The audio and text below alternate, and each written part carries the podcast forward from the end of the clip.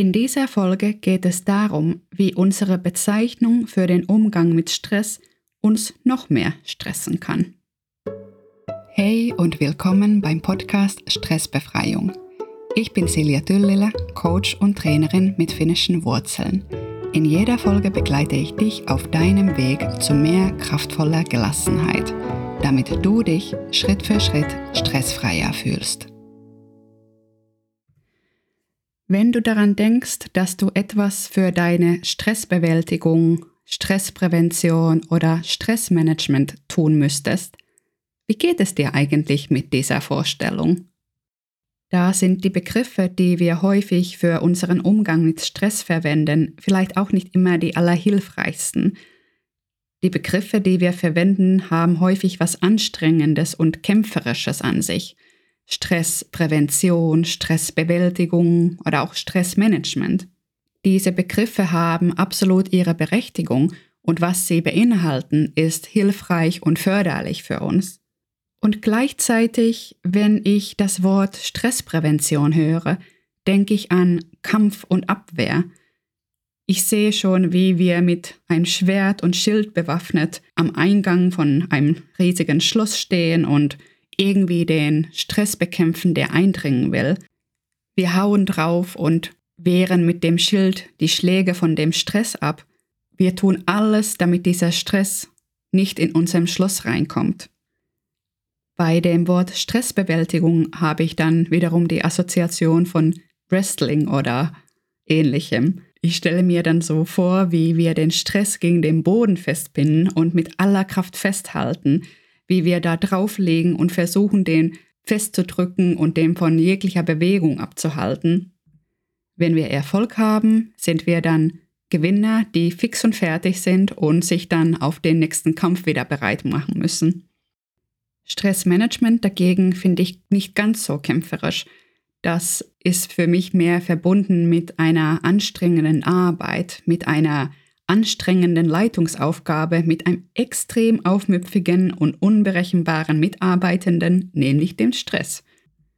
Und mit dieser anstrengenden Arbeit, mit dieser anstrengenden Leitungsaufgabe plagen wir uns dann jeden Tag. Was ich damit sagen will, ist, dass die Sprache beeinflusst unser Empfinden. Wir haben eine unwillkürliche Reaktion auf die Worte, die wir verwenden. Wenn wir den Sachen anstrengende Bezeichnungen, Namen oder Titel geben, haben wir auch eine angestrengte Empfindung dabei. Wenn wir unseren Umgang mit Stress mit einer Bezeichnung titulieren, der für uns anstrengend ist, dann könnte es sein, dass wir schon bevor wir überhaupt uns anfangen mit der Thematik noch ein wenig mehr Stress erleben. Daher denke ich, dass die Aspekte der Leichtigkeit und der Befreiung uns eine gute Unterstützung beim Umgang mit unserem Stress sind. Deshalb spreche ich viel lieber über Stressbefreiung. Mit dem Wort meine ich einen Prozess, bei dem wir erstens lernen, uns und unseren Stress zu kennen. Dabei entdecken wir dann die Bedürfnisse, die wir haben und finden auch Ressourcen, wie wir mit dem Stress umgehen können. Und zweitens ist das dann der tatsächliche Umgang mit Stress, indem wir unsere ganz eigenen individuellen Strategien entwickeln, die angepasst an unsere Bedürfnisse und an unsere Ressourcen sind. Die Betonung liegt dabei auf unserer Reise. Wir machen uns auf dem Weg, unseren eigenen Umgang mit Stress zu finden und in dem Prozess entwickeln und weiterentwickeln wir Fähigkeiten. Wir leben in einer Welt, wo wir immer wieder in Situationen und in Umstände kommen, in denen es hilfreich ist, unsere eigenen Strategien und unsere eigenen Taktiken im Umgang mit Stress zu haben. Das, was wir über uns und unseren Stress gelernt haben und für uns zu Stärken umgewandelt haben, das können wir ein Leben lang einsetzen und immer wieder weiterentwickeln. Eine lebenslange Stressfreiheit ist ziemlich unwahrscheinlich. Eine lebenslang förderliche Strategie der Stressbefreiung dagegen ist durchaus etwas, was wir anstreben können. Dabei kann das Wort Befreiung eine Perspektive und ein Versprechen für uns selbst sein, ein Ausblick, dass wir eine Leichtigkeit im Umgang mit Stress finden können, dass wir einen Umgang mit Stress für uns entwickeln, der uns nicht noch mehr stresst, sondern im Gegenzug dazu befreit. Ich glaube, dass diese Perspektive eine große Unterstützung für uns sein kann, denn auch wenn die Auseinandersetzung mit Stress herausfordernd und hin und wieder wahrscheinlich auch mal ernüchternd sein kann, entsteht dabei auch Leichtigkeit und Freiheit für uns in unserem Leben.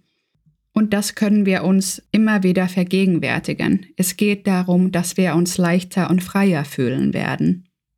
Denn Stress, vor allem chronischer, toxischer Stress, ist eine riesige Belastung und bedrückt uns regelrecht in unserem Alltag.